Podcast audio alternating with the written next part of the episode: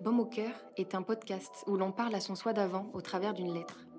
Nous lisons vos histoires et donnons l'occasion de partager vos témoignages de vie et les moments forts qui ont fait les personnes que vous êtes aujourd'hui. Et vous, quels sont les mots que vous auriez voulu entendre dans ces situations?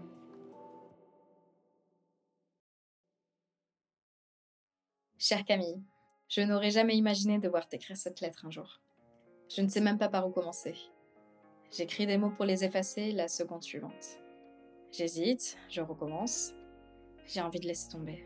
Mais t'en as besoin. Et moi aussi d'ailleurs. Alors je me lance. Dans quelques jours, ça fera dix mois. Dix mois que ta vie a basculé. Je sais que tu souffres énormément.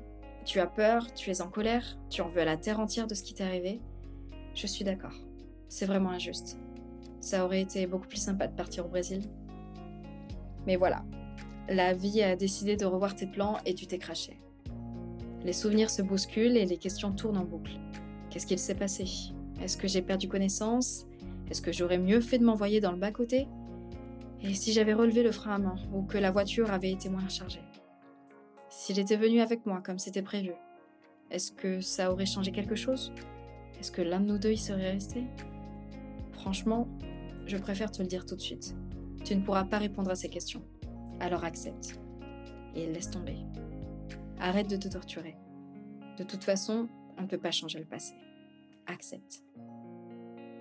Tu sais, j'ai un nouveau mantra maintenant. Tout ce qui devait arriver arriva. Alors oui, c'est nul.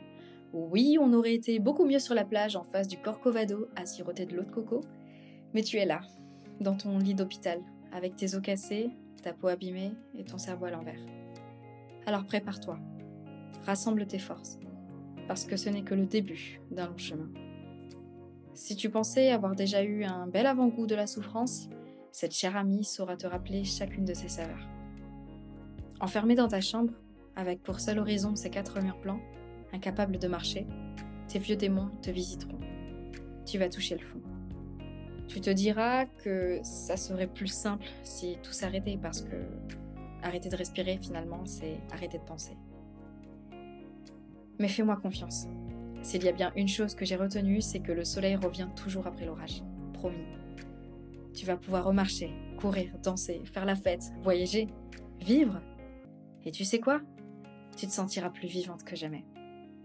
Avant l'accident, tu pensais que tout était dû, que tu étais invincible, que ça n'arrivait qu'aux autres. Mais ce sont juste des conneries qu'on se murmure à l'oreille pour ne pas être terrifié de se lever chaque matin.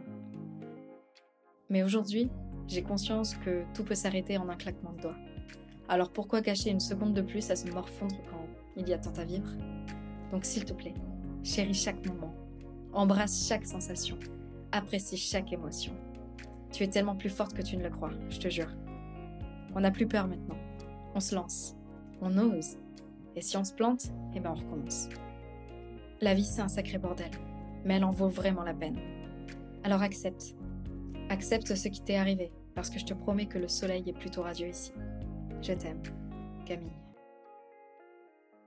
Les mots sont, à mon avis, qui n'est pas si humble, notre plus inépuisable source de magie. Ils peuvent à la fois infliger des blessures et y porter remède.